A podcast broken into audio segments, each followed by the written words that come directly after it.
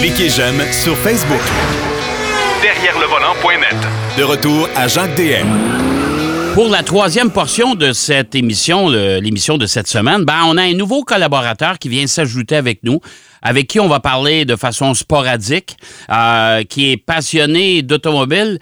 C'est surtout un sacré bon joueur de golf, je peux vous le dire. Si vous cherchez un joueur de golf qui pourrait, qui pourrait même euh, participer à des tournois majeurs, ben, euh, je vous le suggère fortement. Et c'est mon ami Daniel Mélenchon. Salut, mon cher Daniel. Salut Jacques, comment ça va? Ben, ça va très bien. Écoute, je suis heureux de, te- de t'accueillir au sein de l'équipe de Derrière le volant euh, à la radio. On va commencer comme ça. On verra par la suite pour, euh, pour ce qui est des, des, des autres projets de Derrière le volant et des autres, euh, des, des autres plateformes de Derrière le volant. Mais chose certaine, et je le répète encore une fois, les, parce que ça cadre bien, surtout pour certaines stations comme à Montréal avec le 91.9, qui est une station toute sportive, Daniel est tout un joueur de golf. ben écoute, j'ai des bonnes et des, mo- des moins bonnes journées comme tout le monde. Ah, mais ouais. là n'est pas le point. Puis écoute, merci pour l'introduction. euh, mais j'ai euh, mes bonnes années de compétition sont derrière moi. Tu sais que j'approche euh, j'approche le demi-siècle d'existence. Oh, oh, oh, Alors je serai oh, déjà dû pour le Senior Tour dans quelques mois. Ben, tu iras jouer avec Tiger Wood, y montrer quelques trucs peut-être. Et C'est ton jeu. pelaille, et pelaille, pelaille. Je suis pas là. Ben, on est, on est rendu une- d'une autre génération. De toute façon, avant de passer à l'auto, on sait que le fils de Tiger Wood euh, progresse quand même assez rapidement. Là. Fascinant. Ouais. Fascinant, fascinant. Euh, on l'a vu récemment jouer sa mère ronde à vie. Puis euh, c'est non, non, non, ça. Je- je- J'espère vivre assez vieux pour vivre les belles années de son fils parce que j'ai. Je suis pas mal persuadé qu'il va connaître une belle carrière professionnelle. Bon, ben de toute beauté. Ben, en attendant, on va parler voiture, bien sûr. C'est la Certain. raison de ta présence à l'émission.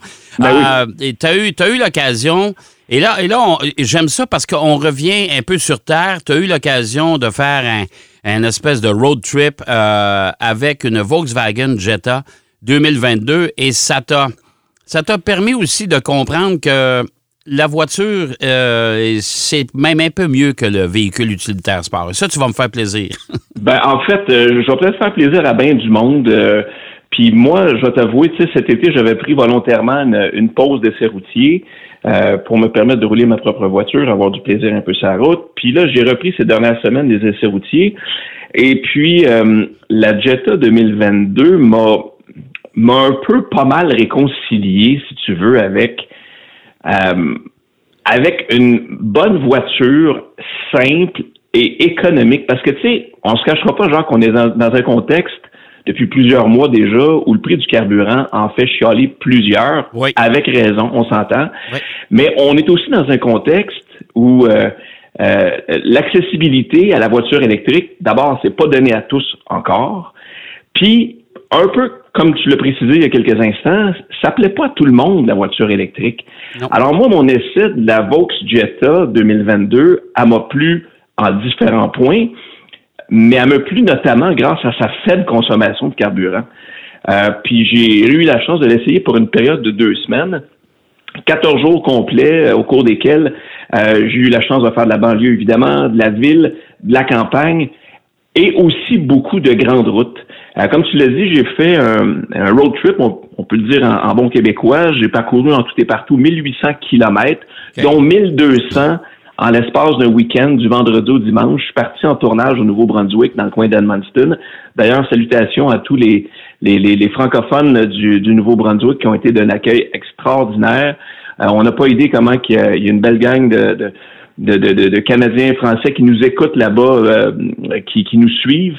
Alors, euh, une salutation à, à eux de leur côté, mais l'espace d'un week-end, je me suis rendu compte que cette, cette belle berline, en fait, je sais plus comment l'appeler, berline compacte ou berline intermédiaire, on s'entend que elle a pas mal grossi au fil des ans, la Ouais, Jetta, moi, là. moi, je te dirais intermédiaire. Là, Écoute, Ben, c'est ça. Appelons-la intermédiaire Ouais. parce que euh, pour moi, une compacte, c'est ra- vraiment plus petit que ça. On est plus dans la catégorie intermédiaire.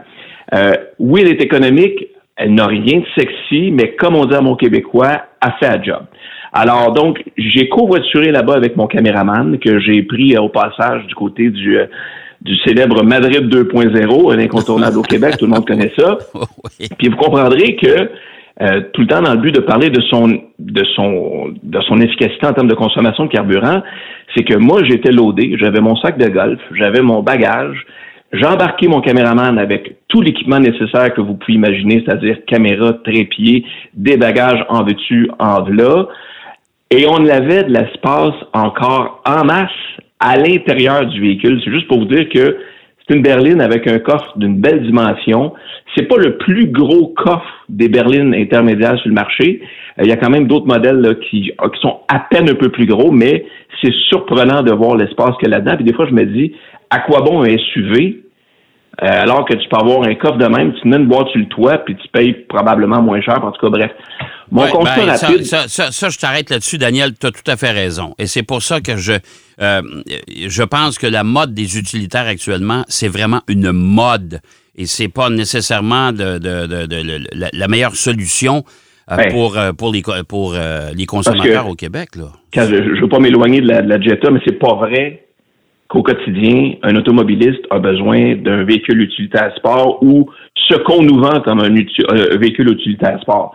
Tu peux très bien faire le travail avec une berline, puis selon tes besoins, si tu as besoin d'escapade la fin de semaine à l'extérieur, un bon toit, euh, un bon coffre sur le toit fait amplement le travail pour amener du stock pour aller au chalet, en tout cas à mes yeux. Ouais. Euh, cela dit, j'ai euh, j'ai bien aimé cette Jetta-là. Euh, consommation d'essence qui sur 1800 km, j'ai fait une belle moyenne de 6,2 litres au 100 km. Euh, J'avoisinais le 5,8 sur les grands axes euh, routiers à bonne vitesse. Et, c'est euh, important de mentionner, Daniel, que c'est pas un véhicule hybride, là. Pas du tout, pas du tout. Ah puis, puis, malheureusement, euh, malheureusement, chez Vaux, il y a, y a, rien dans le catalogue qui nous amène quelque chose vers l'hybride ou de l'électrique dans ce modèle-là. Hmm. Fait va falloir se dire que, ben, espérons qu'ils continuent à faire du bon travail pour améliorer la consommation. Déjà que c'est un des, des plus bas dans ces catégories, là. Euh, euh, pour ce qu'on offre actuellement, c'est vraiment euh, un modèle que moi j'ai vraiment apprécié. Puis j'ai été très surpris du, du, faible taux de consommation que cette voiture-là m'a offert. je veux te parler un peu de l'intérieur, Jacques, de cette de cette Jetta pour commencer, parce que comme je te le disais, je l'ai faite en road trip vers le Nouveau-Brunswick. On était deux. Évidemment, il y a de la place en masse pour quatre personnes. Euh, il y aurait possiblement de la place pour une cinquième personne pas trop corpulente. Euh, soit dit en passant, mon petit Garneau euh, s'est promené en masse là-dedans durant la, la, la, quinzaine à l'essai, puis il a bien apprécié nos balades. Puis comme comme jeune père de famille, je dois t'avouer qu'il y a quand même pas mal de dégagement aussi. Quand tu ouvres la porte arrière, euh, soit pour installer le banc de bébé ou tout simplement pour installer le fiston, euh, tu, tu, risques pas de te cogner la tête et de cogner la tête du petit. Euh, c'est vraiment bien conçu, c'est bien fait. Euh, J'ai rien à dire à ce niveau-là. Euh, pour ce qui est de l'habitacle, euh, moi, ce qui m'a sauté aux yeux en partant, c'est peut-être une des nouveautés, c'est l'interface numérique à grandeur. c'est offert de série sur toutes les déclinaisons. Et ça permet de régler, entre autres, à sa guise, en fait, de personnaliser, si tu veux, le, le, le, tableau de bord. Je l'ai trouvé quand même, euh, bon, comme on dit en bon québécois, euh, friendly user, dans le sens que c'est facile à utiliser. Il y a quoi, t'as Apple CarPlay, t'as Android Auto là-dessus. Euh, pour ce qui est de la finition, je te dirais que c'est correct, surtout en avant, mais j'ai trouvé que la finition générale du véhicule était inégale. puis je veux faire un drôle de parallèle. J'ai déjà magasiné il y a quelques années un un ensemble de fauteuils pour la maison en cuir. Puis quand on est arrivé pour acheter ça, on nous a dit ben ok, voulez-vous tel type de cuir à grandeur ou vous voulez tel type de cuir plus pour l'avant puis mettre un type de cuir différent en arrière? Ben ce que j'ai noté dans le modèle Jetta 2022 que j'ai essayé, c'est que on n'avait pas la même qualité de matériaux en avant puis en arrière.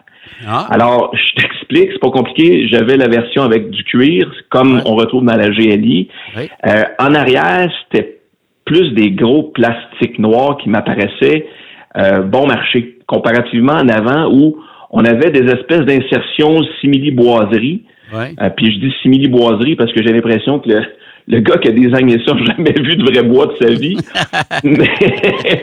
mais, c'était quand même inégal par rapport à ce que tu vois en avant puis ce que tu vis comme habitacle en arrière. Cela dit, c'est somme toute confortable, euh, autant en position de conduite que passager en arrière. Euh, je dois t'avouer que j'ai souvent la chance d'essayer la voiture de deux façons. Euh, compte tenu que mon petit gars aime ça quand c'est Anouk qui conduit, alors je me retrouve souvent passager. Ah, J'en profite pour mais- m'asseoir à l'arrière avec le petit. Ben, ça, de- C'est bien ça quand même, parce que c'est vrai qu'on n'a pas souvent tendance à se retrouver ni assis à l'arrière, ni installé du côté passager. Ah, tout à fait, tout à fait. Puis Ouais. bien souvent, nous, le petit dit non, non, maman, tu t'assois là, papa ici. Alors, on s'obstine pas, on veut pas qu'il pleure. fait que je m'assois en arrière.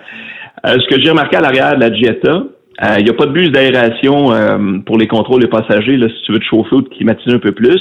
Il y a seulement euh, des boutons pour les bancs chauffants qui étaient disponibles dans le véhicule que j'ai essayé.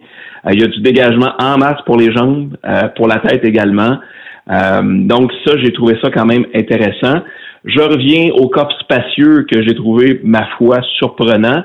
C'est pas le plus gros de la catégorie, mais c'est assurément un des plus spacieux. Je pense que seulement euh, Santra, Civic et, peut-être l'Elantra, qui a des dimensions de volume très similaires. On parle de 399 litres. Euh, c'est ce qui se fait pas mal de mieux à ce chapitre dans, dans la catégorie de voitures. Euh, puis comme je le disais tantôt, ben, une boîte sur le toit, je pense que ça pourrait très bien faire l'affaire.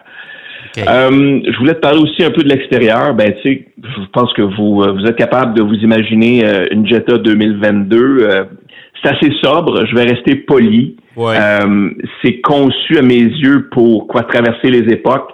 C'est pas conçu pour choquer. C'est sûr que si vous avez des adolescents à la maison qui tripent ces beaux chars, ben c'est peut-être pas la voiture la plus la plus spectaculaire. Cette année, on a amené quelques nouveautés en arrière comme en avant avec des nouveaux pare-chocs. Euh, en avant, il y a une grille qui a été redessinée avec euh, deux espèces de barres chromées. Là, ça va ceinturer le logo Vaux. Sinon, euh, écoute, on a mis des, euh, des nouvelles jantes sur les différentes versions, que ce soit Trendline, Comfortline, Highline, puis la, la sportive GLI, qui soit dit en passant. Euh, j'ai eu la chance d'essayer au printemps dernier, là, mais qui vient avec, euh, tu sais, je dirais, euh, une- un, un assemblage complètement différent, notamment sous le capot. Ouais. Euh, je vais vous parler justement de ce qui se passe sous le capot pour la Jetta 2022. Euh, le modèle que j'ai essayé ben, vient avec la même autorisation qu'un Vaux Taos, c'est-à-dire que c'est un 4 cylindres de 1.5 litres turbo. Euh, ça remplace l'ancienne 4 cylindrée de 1.4 litres à injection directe. Puis ce qu'il y a de particulier, c'est qu'on a réussi à incorporer 11 chevaux de plus avec ce moteur actuel-là, mais on a gardé le même couple qui est à, qui est à 184. C'est quand même pas mal parce que quand tu regardes les comparables euh, dans le marché, je, je faisais état tantôt euh, euh, de la Sentra, de l'Elantra, de la Civic, le couple est vraiment moindre dans tous ces modèles-là. Alors quand on veut avoir un peu plus de un peu plus de couple, c'est le cas de le dire, ben, la, la Jetta 2022 euh, en offre pas mal. Oui, puis c'est important. c'est une question de, de- Bon, en accélération, en reprise aussi sur l'autoroute. Euh, en manœuvre de dépassement, on a, on a besoin de ce couple-là, justement, pour. euh, euh, je, je te dirais que c'est plus sécuritaire. Ben, tout à fait. Puis écoute, j'ai été à même de le constater. Je te disais que je suis allé à Edmundston en début de chronique. Euh, soit dit en passant, là, je fais un petit aparté ici, là, mais si vous avez la chance d'aller vers le lac Témiscouata, Ouais. dans le coin de Cabano, en route vers Dégely, là, Oui. premièrement, il y a des travaux. Ça doit être un des gros chantiers routiers au Canada. Euh, on est en train de, de- de vraiment doubler cette route-là, qui était, euh, selon euh, ce que j'ai pu comprendre, l'une des plus dangereuses au pays, où il y a eu malheureusement plusieurs accidents mortels. On est en train d'élargir et de moderniser tout le tronçon. Et puis sincèrement, là, quiconque veut faire un essai routier, euh, je vous invite à aller, aller dans ce coin-là, de faire de façon sécuritaire. Mais d'abord, les points de vue sont sensationnels. On approche la période des couleurs, ça va juste être grandiose. Mais je veux dire, on est dans une place où on, on a décidé de mettre l'emphase sur la sécurité et un côté wow de route. Euh, je pense que c'est l'autoroute 85, je me souviens bien. Allez faire un tour dans ce coin-là, c'est superbe. Alors pour revenir au couple, ben oui, euh, ça a été utile. Évidemment, euh, des grands tronçons, on pouvait, on pouvait dépasser allègrement. Euh, je te cacherai pas que j'ai pas toujours respecté la limite de vitesse. Quand tu mets ça sur le GPS puis que tu vois 5h45 de route pour aller, tu fais ouais, j'aimerais ça faire ça un peu plus rapidement. On l'a fait de façon sécuritaire, mais disons que la transmission automatique à huit rapports euh, a fait le travail. Euh, soit dit en passant, euh, ce que la Jetta offre et qui est de plus en plus rare, c'est une transmission manuelle qui est disponible dans ce créneau. Ah oui. Euh, oui. on s'entend que quelqu'un qui veut, d'une part, avoir le plaisir de conduire manuel et euh, ben, d'avoir euh, une, une réduction substantielle à l'achat, ben avoir une transmission manuelle, c'est c'est devenu une denrée rare. En plus, ajouter à cela que les voitures électriques se multiplient, ça fait en sorte que l'offre manuelle, je veux dire, est de moins en moins Ah, présente. c'est- c'est incroyable. Écoute, il y, y a- il y a beaucoup de constructeurs. Premièrement, moi, je suis, euh, je suis un, un pro manuel, bien sûr, ou une boîte automatique qui est efficace. Euh, on est de plus en plus euh, tendance vers les CVT, que je déteste, euh, mais royalement. Ben, comme dans la Civic. Ouais, c'est ça. Moi, j'aime pas ça. Honnêtement, j'aime pas ça. Je préfère, tant qu'à ça, j'aime autant de boîtes manuelles. Évidemment, une boîte manuelle, quand on est pris dans la circulation lourde plutôt, exemple comme à Montréal, ben, quand on est pris dans un, dans un bouchon de circulation, c'est moins drôle un peu, là. Mais une boîte manuelle, ça commence à être de plus en plus rare et ça va être Non, de plus en plus rare. Absolument. Alors, ju- juste pour, euh, je sais qu'il me reste pas grand temps, là, mais Oui. essentiellement, là, euh, j'ai mis à la conduite, bonne visibilité. Euh, écoute, j'ai fait euh, plus de cinq heures de route en l'espace de deux jours, euh, deux fois. Le confort est au rendez-vous. L'insonorisation, c'était quand même assez intéressant. Euh, dans les points à retenir là, de mon essai, en fait, c'est un point négatif, là, puis là, vous allez dire, ah, Dan, fais pas trop de chichi, mais l'absence de port USB régulier, j'ai fait oh my god, Ah. c'est pas vrai. J'avais pas amené mon adaptateur. Ça prend donc un adaptateur USB-C. Euh, Ouais.